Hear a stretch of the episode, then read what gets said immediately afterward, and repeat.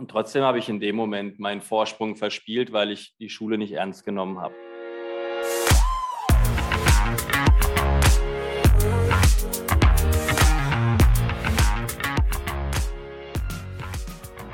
Willkommen bei der Extrameile, dem Podcast für Macher und Vordenker, die aktiv daran arbeiten, ihre Vision Wirklichkeit werden zu lassen und dabei ihre Grenzen überwinden. Heute zu Gast ist Jonas Keller, ein Profi für Präsentationen, der es sich zur Aufgabe gemacht hat, Botschaften in Bild und Worte zu fassen, sodass sie Menschen faszinieren. Herzlich willkommen. Danke dir. freue mich, heute dabei zu sein. Stell dich doch einfach mal ganz kurz vor, damit die Zuhörer einen Einblick haben, wer du so bist. Ja, gerne. Ich bin Jonas Keller, 35 Jahre alt, habe äh, drei Kinder und äh, eine tolle Familie und äh, bin Geschäftsführer und Mitinhaber von Explain. Und was wir machen, hast du schon erklärt, hervorragend. Insofern glaube ich, reicht es für den Einstieg, ja. Klasse. Okay, ähm, um da gleich mit einem Zitat einzusteigen. Ähm, der Business Insider hatte ich ja mal betitelt mit ähm, der Headline: Dieser Schulabbrecher kennt die Tricks hinter brillanten PowerPoint-Präsentationen. Ist das eigentlich zu flach gegriffen oder worum geht es bei Explain? Am Ende steckt natürlich PowerPoint dahinter, aber das hinter PowerPoint auch eine richtig gute Präsentation stecken kann, das ähm, ist letztendlich auch die Wahrheit. Und darum geht es letztendlich, dass wir nicht nur PowerPoint machen, sondern am Ende gute Kommunikation entwickeln möchten für unsere Kunden. Und ähm, da gehört viel, viel mehr dazu, ein, als einfach nur hübsche Slides zu machen. Ja. Äh, aber allein hübsche Slides zu machen, das ist schon mal eine Kunst für sich tatsächlich. Das beherrschen die wenigsten. Und da kommen wir ursprünglich auch her, dass wir wirklich sehr, sehr gut geworden sind im Designen von PowerPoint-Präsentationen. Irgendwann haben wir gemerkt, das reicht nicht aus. Also wenn da der Sprecher auf die Bühne geht und hat schon mal schöne Slides, aber weiß gar nicht, was er sagen soll, ist es nicht hilfreich. Das heißt, wir müssen eigentlich woanders ansetzen. Und äh, das ist der Inhalt. Also welche Story erzählt der Mensch, der da vorne ist? Ja, was ist der rote Faden? Wie kann ich das Publikum mitreißen? damit fängt eigentlich jede gute Präsentation an, eben nicht bei den Folien, die auch ein wichtiger Bestandteil sind. Und dann ist der größte Risikofaktor oder Erfolgsfaktor einer Präsentation natürlich auch der Mensch, der da spricht. Und ähm, deswegen haben wir irgendwann auch verstanden, dass wir auch an den Menschen da rangehen müssen und ihn unterstützen wollen, dass er glaubwürdig präsentieren kann, dass er kein Schauspieler ist, der irgendeine Rolle spielt, sondern dass er sich selber sein kann weil wir ja. glauben, dass eben authentische Kommunikation gut funktioniert, weil, glaube ich, der Mensch an sich ein, ein gutes Gefühl dafür hat, ob jemand eben ja, glaubwürdig ist oder nicht oder ob er irgendwie in irgendeine Rolle reinschlüpft. Mhm. Okay, das heißt also gut präsentieren, das kann man lernen. Definitiv, ja. Ich glaube, es gibt äh, Naturtalente wie in allem, ja, dass man äh, gute Grundvoraussetzungen hat, aber man kann das ja auch mit dem Profisport vergleichen. Da bringt, glaube ich, jedes Naturtalent nicht viel, wenn man eben nicht auch trainiert, wenn man nicht auch immer wieder in die Arena geht und auch sich ausprobiert und sich weiterentwickelt. Deswegen denke ich schon, dass man das als Handwerkszeug auf jeden Fall lernen kann. Manche fangen vielleicht ein bisschen weiter vorne an mhm. als andere, aber lernen kann man da sehr, sehr viel. Ja, cool. Ähm was ich ja besonders spannend fand, ähm, ist ja der Umstand, dass du selber eine ganz faszinierende Geschichte hast. Also du bist ja jetzt nicht der, der typische, ich sag mal, WHU-Student, der ähm, das Sand Sandkastenprinzip schon hatte und äh, von Anfang an quasi in die richtigen äh, elitären Kreise gerutscht ist, sondern bei dir war es ja selber eine Geschichte. Du warst tatsächlich jemand, der die Schule abgebrochen hat und der damit auch seine eigene Geschichte geschrieben hatte und äh, zu seiner Passion gefunden hat. Und ähm, hier bei der Extrameile geht es ja auch immer wieder um die Frage, äh, welche Herausforderungen hatte ich im Leben und wie konnte ich die denn bewältigen? Und äh, vielleicht kannst du uns ja nochmal abholen, sozusagen zu, äh, zu dem Zeitpunkt, äh, wo du diesen Entschluss getroffen hast, die, die Schule abzubrechen und deinen eigenen Weg auch wahrscheinlich gegen viele Widerstände zu gehen. Tatsächlich war das nicht meine Entscheidung, die Schule abzubrechen, sondern äh, die Entscheidung hat mein Vater mir abgenommen damals und die kam für mich auch überraschend. Mhm. Ähm, der Hintergrund war einfach, dass ich zu viel geschwänzt hatte. Also ich hatte deutlich meine Aktien in dem Thema drin und ähm, dann kam ich im Sommer mit dem Zeugnis nach Hause. Ich war, glaube ich, gerade noch nicht 18, musste also mir eine Unterschrift abholen äh, und bin dann ganz unauffällig bei meinem Daddy reinmarschiert und wollte mir da eine Unterschrift abholen. Und dann stand da drauf, Jonas weist erhebliche Fehlzeiten auf. Das hat ihm nicht so gefallen, sagen wir mal so. Und er hat gemerkt, dass er handeln muss. Und ich glaube, das war auch genau das Richtige. Ich muss auch dazu sagen, ähm, dass ich sehr behütet aufgewachsen bin und ähm, dass meine Eltern da, glaube ich, immer auch einen sehr guten Blick auf mich hatten. Insofern hatte ich schon gute Startvoraussetzungen im Leben grundsätzlich. Ja, das muss man fairerweise dazu sagen, wie viele in anderen Ländern das vielleicht nicht unbedingt haben. Und trotzdem habe ich in dem Moment meinen Vorsprung verspielt, weil ich die Schule nicht ernst genommen habe an was auch immer das lag. Ja, und, ja.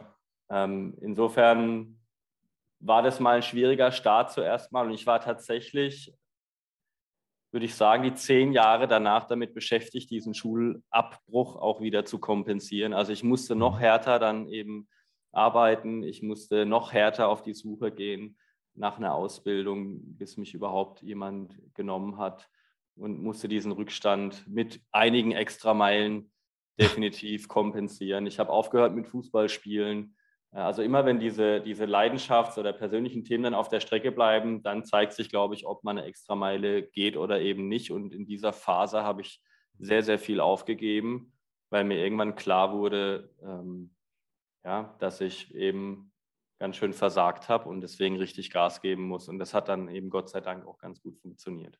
Aber warum würdest du denn rückblickend sagen, dass dir da die Motivation in der Schule gefehlt hat? Weil man, man sieht ja, du bist ja ein Macher. Du bist ja jemand, der über 40 äh, Leute im Unternehmen hat, der Millionen, Milliarden Konzerne im Grunde genommen unterstützt. Ähm, das ist ja keineswegs so, als wärst du jetzt jemand äh, in deiner Persönlichkeit, der, der einfach faul ist und äh, ja keine Extraarbeit machen möchte. Warum war das damals noch nicht der Fall?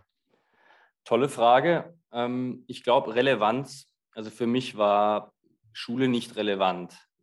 Ich glaube, es gehört auch dazu, dass man dann als äh, Kerle auf dem Weg zum Mann dann auch durch gewisse Phasen geht, wo man auch Dinge schleifen lässt. Aber es war nichts dabei, was mich motiviert hätte, äh, am Start zu bleiben. Ich fand Sport immer sehr cool, weil ich eben äh, in, ein leidenschaftlicher Fußballer war. Religion fand ich interessant, weil es äh, um Themen ging, äh, die mich interessiert haben, auch um die Gesellschaft, um allgemein bildende Dinge.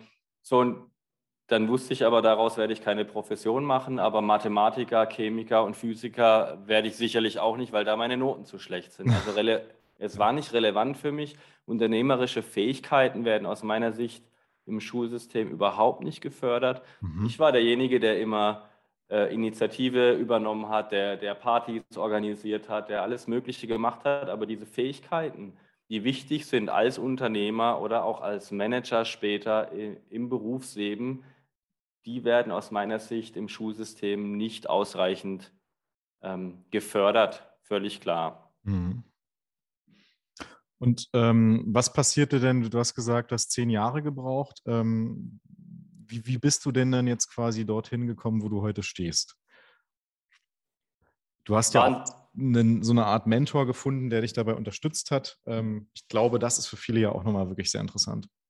Definitiv, ja. Es war ein sehr langer Weg. Ich habe zuerst einen Zivildienst gemacht. Ähm, damals gibt es ja heute leider nicht mehr. Es gibt aktuell ja Diskussionen, solche Dinge wieder einzuführen. Da wäre ich sehr dafür, weil ich finde, dass es wirklich extrem persönlichkeitsfördernd ist, so eine Zeit und einen wirklich weiterbringt. Und in, in dieser Phase nach dem Schulabbruch, ähm, ich habe den in, in, der Kindernotaufnahme gemacht hier in Karlsruhe und mhm. habe gemerkt, dass es Menschen gibt, die nichts dafür können, dass sie ähm, äh, Nachteile im Leben haben. Ja? Also krebskranke Kinder ähm, oder viele andere schlimme Geschichten, die man sich vorstellen kann, die man eben dort mhm. erlebt. Und deswegen war die Phase für mich, glaube ich, extrem wichtig, um zu merken, ich habe alles in der Hand eigentlich. Und es geht nur ja. darum, da was draus zu machen. Also Zivi war wichtig und dann bin ich eben auf die Suche gegangen nach einer Ausbildung und ähm, habe einem Bekannten von mir geschrieben, den ich schon eine Weile kannte, hey, du hast doch eine Firma, willst du mich nicht ausbilden? Ich brauche einen Ausbildungsplatz für meine Fachhochschulreife. Und er hat dann die Entscheidung getroffen, mich auszubilden. Er war allein unterwegs, hatte eigentlich nie vor, Mitarbeiter an Bord zu nehmen. Und somit war ich sein erster Azubi und erster Mitarbeiter und sollte später dann mit Geschäftsführer und mit Gesellschafter von, von ihm werden. Ähm, das war der Beginn der schönen Geschichte und ich habe gemerkt, dass er von Tag 1 an an mich geglaubt hat. Wir waren sehr, sehr unterschiedlich und das Wasser war manchmal sehr, sehr kalt. Er hat mich ins kalte Wasser geschmissen, aber es ist ein Prinzip, dem ich heute noch extrem vertraue. Er hat mich nie im Stich gelassen und er war immer für mich da, wenn es dann gebrannt hat, aber ich habe extrem viel gelernt. Mhm. Und wenn du Menschen hast, die an dich glauben ähm, und die dir Verantwortung übergeben, zumindest war das für mich so, weil es meinen Fähigkeiten auch entsprochen hat, dann bin ich einfach extrem gewachsen. Und so konnten wir die Firma zusammen aufbauen. Ja? Und plötzlich hatten wir 10 Leute, 15 Leute, 20 Leute. Mhm. Und so, so ging diese verrückte Party irgendwie los. Und ich war da plötzlich mittendrin. Und aus einer nicht so schönen Geschichte ist plötzlich eine sehr, sehr schöne Geschichte entstanden, wofür ich sehr dankbar bin. Ja, ist schon wirklich kein geradliniger Weg, aber doch äh, ein ganz schöner in der Retrospektive. Ne? ähm, würdest du denn sagen, diese Erfahrungen ähm, und auch diese, dieses an die Hand nehmen, was du erlebt hast, äh, das hat dich auch in deinem persönlichen Führungsstil geprägt? Oder wo äußert sich das, wenn man bei dir bei Explain einsteigt? Ich glaube, Führungsstil ist immer was sehr Persönliches und ähm, ich glaube, das Vertrauensverhältnis von Sven, also dem Gründer von Explain und mir, das äh, ist etwas, was jede gute Beziehung letztendlich ausmacht. Und ich glaube, gute Führung äh, basiert auch darauf, dass ich gute Beziehungen habe zu den Menschen, die ich führen darf. Das ist ja auch ein Privileg und äh, Vertrauen ist die Grundlage einer jeden guten Beziehung. Insofern ist es super basic, dass das mhm. eben passt oder dass auf der Grundlage auch erfolgreiche Zusammenarbeit stattfinden kann. Und ja, das ist mir heute wichtig, genauso wie Dinge äh, wie Augenhöhe und Respekt, äh, die eigentlich auch selbstverständlich sind. Also ich, ja. ich denke immer, eine gute Führungskraft ist ein jetzt als Mann gesprochenen Gentleman, ja, der ist äh, mhm. gut zu anderen Menschen, auch wenn es nicht immer einfach ist. Und natürlich ist es gerade bei harten Entscheidungen extrem schwer, ähm, da auch äh, als Gentleman, sage ich mal, durchzugehen. Aber umso wichtiger, genau in diesem Moment ein Gentleman auch zu sein und den Menschen nie aus, Augen, aus den Augen zu verlieren. Sehr cool. Ich würde sagen, da machen wir mal einen Cut an der Stelle und gehen jetzt eigentlich zum Unternehmen Explain über. Ähm, du hast gesagt, ihr unterstützt quasi Companies dabei, ganzheitlich ihre ja, Kommunikation, ihre visuelle Kommunikation unter anderem auch ähm, ja, gut zu konzeptionieren und darzustellen. Jetzt könnte man sich ja fragen, es gibt ja in fast jedem Unternehmen ab einer bestimmten Größe eine Grafikabteilung oder auch, ich sag mal, Rhetorik-Coaches und Co. Ähm, warum sagst du, genügt das denen nicht und, und mit welchem Beweggrund kommt denn selbst ja, eine Firma wie Adidas auf euch zu? Ich glaube, das liegt vor allem daran, dass das Thema Präsentation sehr speziell ist auf der einen Seite, aber auf der anderen Seite alltagsrelevant. Das mhm. heißt, es gibt sehr, sehr viele Momente, wo das stattfindet. Und irgendwie geht man davon aus, dass jeder präsentieren kann. Dabei wurde man nie dazu ausgebildet. Und haben wir doch in der Schule gelernt. Haben wir in der Schule gelernt mit dem es guten sei denn, alten Overhead-Projektor. lange genug ja. dabei. genau, richtig. Man hat es vermeintlich gelernt und ich glaube auch, dass sich da viel verändert, auch in der Bildung und auch ähm, an, an, den Hochschulen, dass es natürlich immer normaler wird, auch zu präsentieren. Und das ist auch gut so, weil gleichzeitig die Anforderungen an Kommunikation extrem. Steigen. Also die Komplexität wird ja immer größer und das heißt, wir als Führungskräfte oder auch als Fachexperten, wir müssen innerhalb kürzester Zeit komplexe Dinge einfach erklären. Und das ist nicht einfach, das zu tun. Mhm. Und genau deswegen glaube ich, dass der normale Grafiker oder der normale Marketingmanager ähm, überfordert damit ist, außergewöhnliche Präsentationen zu entwickeln. Das ist ja das, was wir tun. Wir sind jetzt nicht die 0815 Präsentationsentwickler, weil dafür sagen wir, ja. da geht es eher um Empowerment. Äh, das sollte jeder Mitarbeiter, jeder Professional selber können. Aber wenn es um die High-Level-Präsentation geht, dann macht es schon Sinn, sich professionelle Hilfe zu holen. Und so sehen wir uns eben als, als Ghostwriter, als Unterstützer der Top-Manager.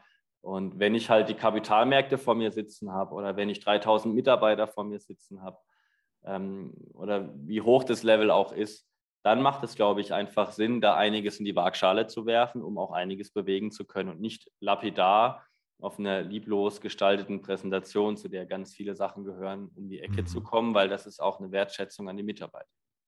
Sind denn die besten Manager auch die besten Präsentatoren oder sind die besten Präsentatoren die besten Manager?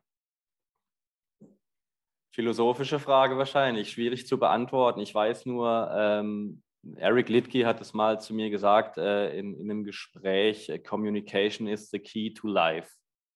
Ich glaube, da ist einfach sehr viel drin. Eric Litke war Markenvorstand bei Adidas sehr, sehr viele Jahre. Wir haben viele Präsentationen zusammen entwickelt.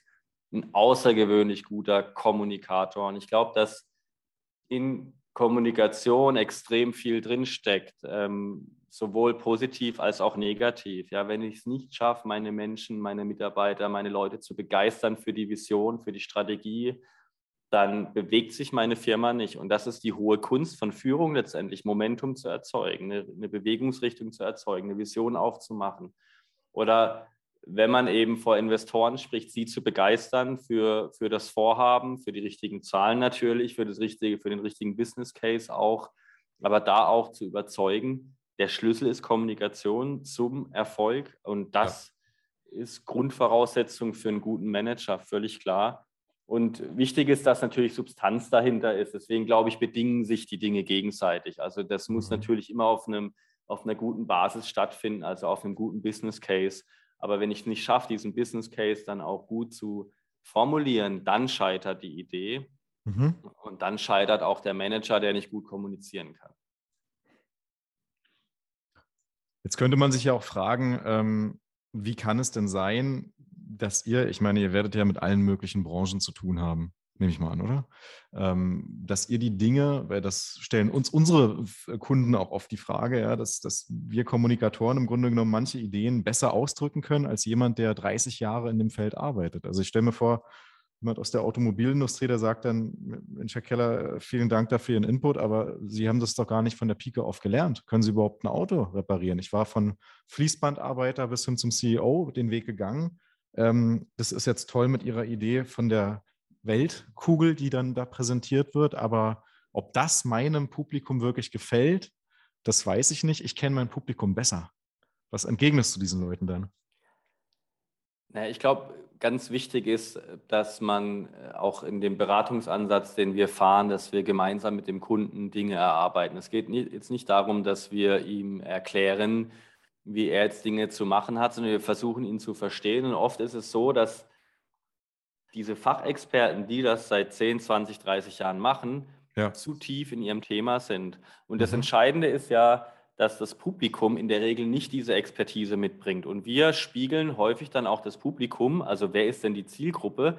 Und mit der können wir uns relativ gut oft identifizieren, mit dieser Persona. Ja. Und äh, insofern sind unsere Fragen, die wir dann da stellen, auch relevant für den mhm. Sprecher, weil er dann plötzlich merkt, ach, die, die anderen haben ja gar nicht diese ganzen Erfahrungen und vielleicht mhm. muss ich das gar nicht sagen, mhm. weil und dann geht es nochmal um andere Aspekte, was ist denn überhaupt die Zielsetzung meiner Präsentation, was möchte ich erreichen und ja. was sind auf der Grundlage dann die Botschaften, die ich transportieren muss und dann muss ich nicht mein geballtes Wissen aus 30 Jahren in eine Präsentation oder auf eine Slide packen, sondern ähm, dann reicht es, wenn ich vielleicht auf dem Level die Inhalte vermittle. Und da können wir natürlich mit einer sehr hohen Auffassungsgabe, aber dann auch schnell mitspielen und sind letztendlich Sparringspartner für die Kunden und, und, entwickeln gemeinsam dann gute Kommunikation, die einfach aussieht am Ende, aber wo ganz, ganz viel dahinter genau. steckt. Auch Komplexität.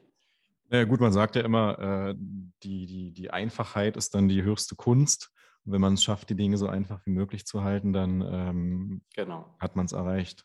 Genau. Äh, ich liebe ja auch, muss ich immer sagen, in meiner Berufspraxis den, äh, den Satz oder wenn jemand auf mich zukommt, ihn zu bitten, dass er jetzt seine ganze Anfrage mal in einen Satz komprimiert. Ja? Ähnlich ist es ja auch, wenn man Journalisten anspricht. Also wenn man fünf Sätze braucht, um seinen Pitch zu erklären, dann, dann ist der schon mal nicht gut. Ja? Dann hat man nicht eine Metapher verwendet oder man hat nicht denjenigen ähm, ja, richtig abgeholt oder man versteht selber die Thematik nicht. Genau. Ähm, was sind denn so fünf häufige Fehler, die gemacht werden, wenn man vielleicht mit einer halbfertigen Präsentation oder mit einem Konzept auf dich zukommt, wo du die Hände vom Kopf schlägst und sagst, meine Güte, immer wieder dasselbe? Was sollte man denn vermeiden? Die fünf häufigen Fehler, das ist ja so eine, eine typische Journalistenfrage wahrscheinlich. Ne? da sieht man schon den Artikel daraus entstehen dann. Ähm, kann ich versuchen. Also ich glaube, in der Regel ist es schon so, dass die ähm, Präsentationen vor allem keine gute Struktur haben. Das ist so das Erste. Also mhm. wenn ich jetzt eine, eine klassische Unternehmenspräsentation habe, dann fange ich immer mit Daten und Fakten an und dann ist ja das Publikum sofort eingeschlafen. Interessiert ja keinen Daten und Fakten. Also find eine Einstiegsgeschichte oder find zumindest einen roten Faden, der sich irgendwie gut durchzieht. Also Struktur fehlt meistens. Dann das Zweite ist, äh, dass einfach die Folien oft viel zu überladen sind und äh, zu viel Information auf einer Folie drauf ist und dadurch die Kernbotschaft gar nicht erkennbar ist. Also man kann ja auch nicht so viel auf einer Folie präsentieren, was dann auch verstanden wird. Mhm. Deswegen mhm. sollte man Dinge reduzieren. Ich glaube, das ist auch ein sehr, sehr häufiger Fehler. Das dritte ist so das Thema Einheitlichkeit im Design. Ähm, da geht es nämlich ganz einfach um ein professionelles Erscheinungsbild. Die, wie viel Geld investieren wir in Webseiten, in, äh, in Messestände, in alle möglichen Momente, die der Kunde wahrnimmt mit uns als Unternehmen. Und dann findet plötzlich der Live-Kontakt statt, also eine Präsentation, Live-Kommunikation.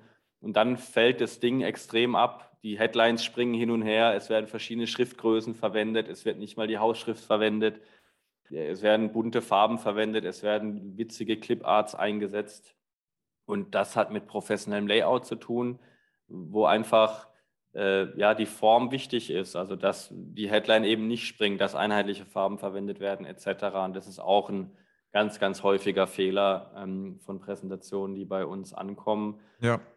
Und wenn ich jetzt an, an die Performance denke, dann ist es, glaube ich, vor allem auch das, dass man sich nicht gut vorbereitet auf Präsentationen. Also, ah, da ist jetzt ein wichtiger Pitch und äh, am Vorabend fällt einem das ein und dann steckt man noch schnell die mhm. Slides zusammen oder sagt noch irgendem, den Assistenten, hey, könnt ihr mal schnell, mhm. morgen habe ich ja einen wichtigen Pitch.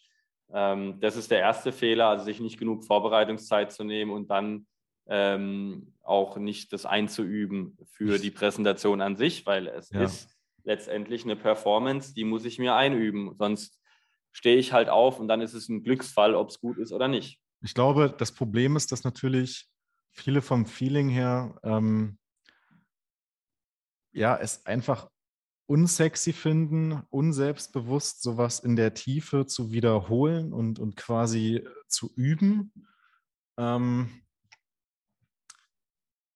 weil wahrscheinlich einfach das Bild vermittelt wird, dass die, die charismatischen Manager gar keine Notizen brauchen und das alles aus dem Stehgreif können. Und ja, dieser Fakt begegnet mir auch immer relativ oft. Guter Punkt, ja, aber ich, ich, ich denke, das ist äh, eine Utopie, das entspricht nicht der Wahrheit. Also ich habe viele Top-Manager äh, erlebt, die ähm, natürlich auf die Bühne gehen und die äh, zum Beispiel auch frei sprechen, aber die ganz genau wissen, ich habe diese drei Punkte und zu denen spreche ich jetzt. Und diese Grundstruktur, die haben sie im Kopf und dann bauen sie sich das Gerüst drumherum, weil sie sehr erfahren sind. Aber wie oft hat dieser Manager in seinem Berufsleben auf solchen Bühnen gestanden und ist zu dem geworden, der er da geworden ist auch, ja? Klar. Das ist ein Prozess. Er hat es ganz oft gemacht. Er hat wahrscheinlich schon oft auch versagt. Also sich mit denen zu vergleichen, ist natürlich dann auch selbstbewusst. Und selbst die Jungs haben oft auch geskriptete Reden, die sie eins zu eins ablesen, aber so gut sind, dass man das eben nicht merkt.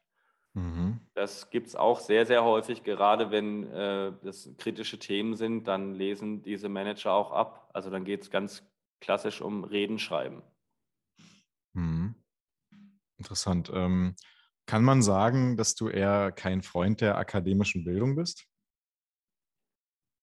Würde ich nicht sagen, aber ich denke, ich, ich glaube, dass die akademische Bildung extrem wichtig und wertvoll ist. Und ich glaube auch, dass äh, wissenschaftliches Vorgehen äh, und Problemlösung auch sehr, sehr wertvoll sein kann. Ich glaube, es ist nicht alles. Also es gibt auch unternehmerische Lösungen. Ich weiß nicht, ob jemals eine Wissenschaft darauf gekommen wäre, ein iPhone zu erfinden. Ich glaube nicht, weil das die. Marktforschung zum Beispiel auch nicht, nicht hergegeben hätte. Aber ähm, das hat alles seine Daseinsberechtigung, sage ich mal. Und was natürlich jetzt auch die Wissensvermittlung angeht im, ja. akademischen Umfeld, äh, da gibt es sicherlich sehr, sehr viel Potenzial. Ich hatte das Vorrecht, äh, Studiengang Unternehmertum an der Dualen Hochschule hier zu studieren, der, der Innovationsauszeichnungen bekommen hat und der mhm. sehr, sehr praxisrelevant war. Und ich glaube, das ist der Punkt. Also die, wir müssen in Kommunikation immer für Relevanz sorgen.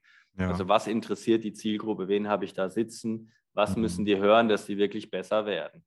Und das geht jetzt nicht nur in der akademischen Bildung, sondern auch in vielen anderen Bereichen oft am Ziel vorbei und dann kann ich zu Hause bleiben oder dann kann ich das Mikrofon auslassen, weil dann habe ich nichts ja. zu sagen. Der Gedanke zielt quasi darauf ab, weil man sich natürlich auch die Frage stellen könnte, ähm, reicht es nicht quasi, die besten TEDx-Talks zu schauen und ähm, von denen international zu lernen, die sich wirklich auch didaktisch mit all diesen Techniken und Tipps, die ihr wahrscheinlich auch alle sozusagen verinnerlicht habt und weitergebt, reicht es nicht, die zu kennen ähm, wenn man weiß, dass Dinge auch in der Schule einfach, muss man ja sagen, qualitativ schlecht und einfach so vermittelt werden, dass die Dinge nicht im Kopf bleiben. Ja, das hatte mich persönlich, muss ich sagen, auch immer gestört, dass ich mir sage, warum gibt es keine Verweise, Videos und Co., also zumindest in, in meiner Zeit, ja. Ähm, warum gibt es keine aufeinander aufbauenden Inhalte, die auch so strukturiert sind, dass sie gut im Gedächtnis bleiben? Ähm, und ähm, da, da sind uns die Amerikaner oder ja einfach das Internet in Teilen wirklich weit voraus. Ja, total. Ich denke, man muss es ein bisschen differenzieren. Ähm, diese TED Talks zum Beispiel, die funktionieren als Leuchttürme, als äh, Inspiration für uns. Mhm. Und ich glaube, dass so etwas extrem wertvoll ist, weil Inspiration uns weiterbringt. Und trotzdem haben wahrscheinlich diese Menschen, die da präsentieren, die ja nur in 18 Minuten äh, ihr, ihr geballtes Wissen weitergeben, jahrelang damit mit Deep Dives verbracht, also zum Beispiel einem Studium oder mhm. mit dem mhm. Lesen vieler Bücher, ähm, dieses, dieses Wissen dann auch so kondensiert weitergeben zu können. Also ich ja. glaube, es ist keine Entweder-Oder-Frage, sondern es, es braucht gute äh, Leute, die gute Experten, die sich in der Tiefe mit Themen auskennen, die gleichzeitig im Idealfall auch gute Kommunikatoren sind, das kurz und knackig auch in einem Abstract dann auch darzustellen. Natürlich geht ihr Wissen viel, viel tiefer als diese plakative hm. Darstellung und ich glaube, da müssen wir auch ein bisschen aufpassen, dass wir nicht uns zu sehr nach Amerika orientieren, weil da manchmal Dinge auch sehr plakativ einfach scheinen. Aber was steckt dann dahinter? Und ich glaube, Substanz ist natürlich sehr, sehr wichtig, gerade für uns auch in Deutschland. Und da differenzieren wir uns auch von der eher vertriebsorientierten Kommunikation jetzt aus dem Amerikanischen. Das finde ich auch völlig in Ordnung. Mhm, okay. Ähm, sehr gut. Ähm, dann würde ich noch einmal sozusagen auf, auf ja, die, die Herausforderungen, die du hattest, eingehen und vor allen Dingen auch, auch Dinge, von denen du sagst, die kann ich Unternehmern auch mitgeben.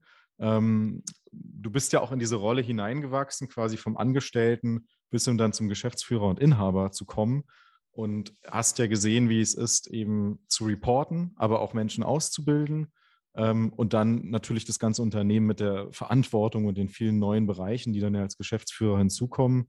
So war es ja bei mir auch, ähm, sozusagen da nochmal eine neue Perspektive drauf zu bekommen. Ähm, haben dir denn irgendwelche Routinen geholfen, auch diese neuen Aufgaben zu bewältigen? Oder gab es da so ein paar Key Insights in den letzten fünf Jahren im Thema Führung, die du auch Unternehmern, die vielleicht gerade Anfang 20 sind, mitgeben wollen würdest? Gibt es bestimmt viel, ja. Also ich glaube, was für mich damals wichtig war, dann kriegen wir nochmal den Punkt auch zu dem Thema vorne, ähm, dass ich eine substanzielle Ausbildung bekomme im Bereich Unternehmertum. Also ich wollte nicht der Freestyle-Unternehmer sein, der mhm. Autodidakt war ich nicht, bin ich nicht. Und deswegen war es mir wichtig, professionelles Handwerkszeug zu bekommen. Das habe ich in dem Studium bekommen. Ich glaube, das gibt es auf verschiedenen Wegen weil es extrem anspruchsvoll ist, Unternehmer zu sein, Führungskraft zu sein, ähm, Leader zu sein. Das äh, kann man nicht so einfach lernen. Und deswegen ist es aber trotzdem wichtig, sich damit auseinanderzusetzen. Ein anderes Thema, was mir geholfen hat, ist Selbstreflexion. Das heißt, ich habe immer wieder Phasen auch gehabt, wo ich ähm, innerhalb einer Woche, innerhalb eines Jahres mir Auszeiten gönnen konnte, um die Dinge, die ich da erlebt habe, zu reflektieren, um drüber nachzudenken. Also, dass mein Herz nachkommt zu dem, was da gerade alles passiert ist. Mhm, mhm, und dass ich auch immer wieder regelmäßig, ob das jetzt im Kloster war oder bei einem Waldspaziergang äh, Montag Kloster, früh, wow. ja, ich, ich versuche schon einmal im Jahr rauszukommen. Manchmal ist es eine mhm. Schwarzwaldhütte, manchmal ins Kloster, ähm, um einfach ein, zwei, drei Tage Klausur zu machen, also sich einzuschließen und von außen auf sein Leben zu schauen und, und das Leben aktiv auch zu planen, weil sonst fängt das Leben an, dich einfach in irgendwelche Richtungen zu stoßen. Und ich glaube, es ist mhm. genauso mit dem, also für uns, die wir dann oben stehen dürfen, dann auch wichtig, sich bewusst zu machen, wo will ich überhaupt hin und diesen Prozess aktiv zu gestalten, weil sonst stehe ich plötzlich irgendwo, wo ich eigentlich gar nicht hin wollte. Das ist so wie wie professionelle Unternehmensführung, so muss ich das auch äh, professionelle Lebensführung sozusagen nennen und das darauf übertragen, also strategische Lebensplanung auch zu betreiben und immer wieder die Rollen anzugucken ähm, und zu schauen, wo stehe ich da und auch Rollenvisionen zu entwickeln, wo will ich hinkommen. Das war enorm wichtig, weil ich glaube, dass man nur eine gute Führungskraft sein kann, wenn man sich selber auch führen kann. Also man muss erstmal mit sich selbst im Klaren und im Reinen sein, und wenn das der Fall ist, wenn ich gefestigt bin, gegroundet bin, dann kann ich mich um andere Menschen kümmern. Wenn ich das nicht habe, dann werde ich immer eine schlechte Führungskraft sein, weil ich mit mir selber beschäftigt bin, das aber gar nicht weiß. Und eine wichtige oder eine gute Führungskraft zu sein, ist mir sehr, sehr wichtig. Und ich glaube, das hat sehr, sehr viel mit Respekt, Nächstenliebe zu tun, darauf zu achten, was der andere Mensch auch braucht, weil ihn das zur Höchstleistung auch bringen kann. Das wären so, glaube ich, die Gedanken. hauptsächlichen Tipps, ja. Also das heißt quasi, wäre aus deiner Sicht genau die Extrameile zu sagen, man ist nicht nur in einem Fischschwarm, der sich bewegt, man ist nicht nur im Strudel, sondern man geht sozusagen darüber hinaus und denkt auch eben nach, ähm, warum bewege ich mich wohin, ja, und, und reflektiert ähm, und schaut, dass man sich selber hinterfragt. Also das ist ja schon ein Level darüber hinaus, würde ich sagen, ähm, was auch teilweise unbequem sein kann. Ne? Also ich denke, man kann auch ohne diese Reflexion relativ weit kommen. Ähm, aber ich finde den Gedanken natürlich äh, sehr spannend, dass du sagst, das muss alles auf Substanz beruhen. Und nur wenn ich mich selber hinterfrage, kann ich auch andere sehr gut leiten. Für mich war es alternativlos, weil ich weiß nicht, wie es äh, dir da ging, aber als ich auch Geschäftsführer wurde, ähm, ich war immer schon in Verantwortung gewesen, weil wir zusammen die Firma aufgebaut haben, aber Prokurist zu sein, ist ein Riesenunterschied, wie wenn man tatsächlich Geschäftsführer ist, also die endgültige hm. Verantwortung für alles hat. Und das ist eine, eine hohe Last, ein hoher Druck, den man nur versteht, wenn man das selber auch spürt. Und deswegen wurde ich mit 27 eben Geschäftsführer äh, und hatte diesen Druck auf meinen Schultern und ich musste ständig äh, über das nachdenken, was ich da tue oder was ich auch vorhabe, weil sonst hätte, glaube ich, der Druck mich auch zerdrückt und dann wird es negativ, dann wird es destruktiv, aber das soll konstruktiv sein. Wir müssen als Kapitäne ja immer den Blick nach vorne richten können, mhm. aber dafür braucht es diese Stärke, die ich aus der Ruhe rausnehmen kann, aus der Sortiertheit rausnehmen kann, weil wie soll ich sonst auch eine Corona-Krise, die natürlich Gott sei Dank einige Jahre später erst kam, da war, hatte ich schon einige Erfahrungen, trotzdem war es eine heftige, ja. ein heftiges Erlebnis für uns als Firma auch. Aber wie hat sich das geäußert? Ja. Corona war, war natürlich krass, ja, eine krasse Zeit für uns. Weil das erste Quartal 2020 noch alles okay war und äh, dann kam plötzlich äh, Corona um die Ecke. Ich musste meinen mein Brasilien-Urlaub abbrechen, bin noch Hals über Kopf zurückgeflogen, um überhaupt in Deutschland sein zu können. Kam zurück, alle Mitarbeiter im Homeoffice. Umsatz bricht ein, weil die Firmen nicht wissen, was da eigentlich gerade passiert. Streichen alle Budgets, sagen alle Events ab. Ja. Also wir haben wirklich in den Abgrund geschaut, ein Quartal lang. Und da gab es viele Menschen in meinem Umfeld, die irgendwie durchgedreht sind, ja, und viele schlechte mhm. Ratgeber auch, aber auch einige wenige gute. Und mir war es extrem wichtig, dass ich ähm, bei mir bleibe, dass ich nicht anfange, eben auch durchzudrehen, dass ich mich diese, sondern dass ich bei mir bleibe. Ich habe wirklich versucht, dass ich regelmäßig äh, Ruhephasen bekomme. Und da war zum Beispiel dieser Montagsspaziergang durch den Wald eine Stunde ganz alleine, ohne Kinder, ohne Frau, ohne Mitarbeiter, ähm, ohne Handy, so in die Woche zu starten, sortiert zu sein und auf der Grundlage dann Entscheidungen zu treffen, die auch sehr hart waren. Wir haben Standorte geschlossen, wir haben Mitarbeiterverträge auslaufen lassen, wir haben Kurzarbeit einführen müssen. Als erfolgsverwöhnte Firma extrem hart, mhm. aber alternativlos in dem Moment. Und ähm, das ging für mich nur, indem ich eben diese Stabilität auch aufgebaut habe. Ja, man sagt ja, aus Krisen ähm, kommt man gestärkt hervor oder geht unter. Ähm, ich denke, das trifft hier auch zu. Und äh, umso, umso ja, stolzer kannst du ja sein, dass ihr jetzt wieder gestärkt dasteht und äh, diese wirklich schwierige Phase, muss man ja sagen, für auch Gastronomen oder ähnliche, die ganze Eventbranche ja sowieso ähm, überstanden habt. Ähm, ich denke auch. Und, und, im Grunde genommen äh, ist es ja wie beim, man sagt ja auch im, im Kampfsport, äh, da, da, werden auch die Knochen gehärtet. es ist ja so, dass diese kleinen Brüche oder diese kleinen ähm, nicht tödlichen Verletzungen dann am Ende ja dazu führen, dass man äh, doch vitaler und stärker wird. Und ähm, das muss natürlich eine tolle Erfahrung sein, dass ihr auch aus diesem Kurs herausgefunden habt. Also dafür Respekt. Ja, danke. Also wir sind da vor allem jetzt nicht nur stolz, sondern auch ein bisschen stolz, aber vor allem auch dankbar, weil wir mhm. eben auch gespürt haben, dass man nicht alles in der Hand hat und ähm, dass man plötzlich von einer nicht verschuldeten verschuldeten äh, Krise steht. Gott sei Dank war sie nicht selbst verschuldet, weil durch eine eigenverschuldete Krise zu gehen, ist, glaube ich, als Geschäftsführer dann auch nicht so einfach. Dann hast du, musst du andere Dinge erklären. Aber so war das Verständnis relativ breit natürlich auch bei den Mitarbeitern für bestimmte Maßnahmen. Und ja. am Ende hat es uns wirklich stärker gemacht. Das System ist resilienter geworden und äh, vor allem die Dankbarkeit und die Demut ähm, auch dem jetzigen Erfolg gegenüber wieder ist viel, viel größer, als sie zuvor war, als wir nur den Erfolg letztendlich kannten. Und das ist schön und trotzdem brauche ich das auch nicht jedes Jahr. Also das muss man auch dazu sagen, man darf das auch nicht glorifizieren, solche Krisen. Ja. Ähm, es ist auch gut, wenn die dann vorbei sind und wahrscheinlich macht es die Abwechslung dann, ja.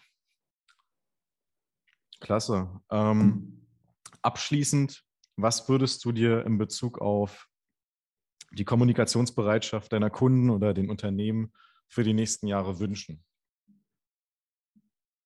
Schöne Frage. Ich glaube, dass wir auf einem echt äh, extrem guten Weg sind. Wir, als ich 2006 gestartet habe, da war das Thema Präsentation eher so ein Nischending und ähm, es gab noch Anti-PowerPoint-Parteien in der Schweiz und es gab mhm. immer viele Gegenbewegungen. Äh, das brauchen wir noch alles nicht. Aber unsere Generation heute stellt das überhaupt nicht mehr in Frage und das auch zu Recht. Also es geht nicht um Präsentation oder um PowerPoint, sondern es geht um gute Kommunikation. Und ich wünsche mir, dass der Weg weitergeht, dass wir ähm, gute Kommunikation im Business, aber auch schon von der Pike auf, ja, dass meine Kinder das nach wie vor in der Schule lernen, bis dann eben ins hohe Alter rein, dass gute Kommunikation unser Leben bereichert. Das wünsche ich mir ähm, sage ich mal, im Großen und Ganzen und dass es natürlich dann in, im Business auch dafür sorgt, dass gute Ideen, die die Welt besser machen, auch erfolgreich sein können und deswegen die Welt verändern werden. Das würde ich mir wünschen. Da gehe ich mit d'accord. Sehr schön. Klasse, perfekt. Ich würde sagen, ich nehme mit. Punkt 1. Es ist als Unternehmer wichtig, Substanz zu schaffen und diese zu finden. Punkt zwei, hervorragende Manager und auch Menschen schaffen es nicht nur gut in ihrem Geschäft zu sein, sondern haben auch die Fähigkeit, einen Schritt zur Seite zu gehen, in die Klausur zu gehen und sozusagen von außen auf alles zu schauen und sich nochmal bewusst zu werden, wo sie ihre Energie rein investieren und in welche Richtung sie gehen wollen. Ähm, und zum Dritten, das hast du gerade noch gesagt, gute Kommunikation bereichert das Leben und in diesem Sinne danke ich dir ganz herzlich, dass du hier beim Podcast warst und äh, wünsche euch und dir noch viel weiteren Erfolg. Vielen Dank für das Gespräch.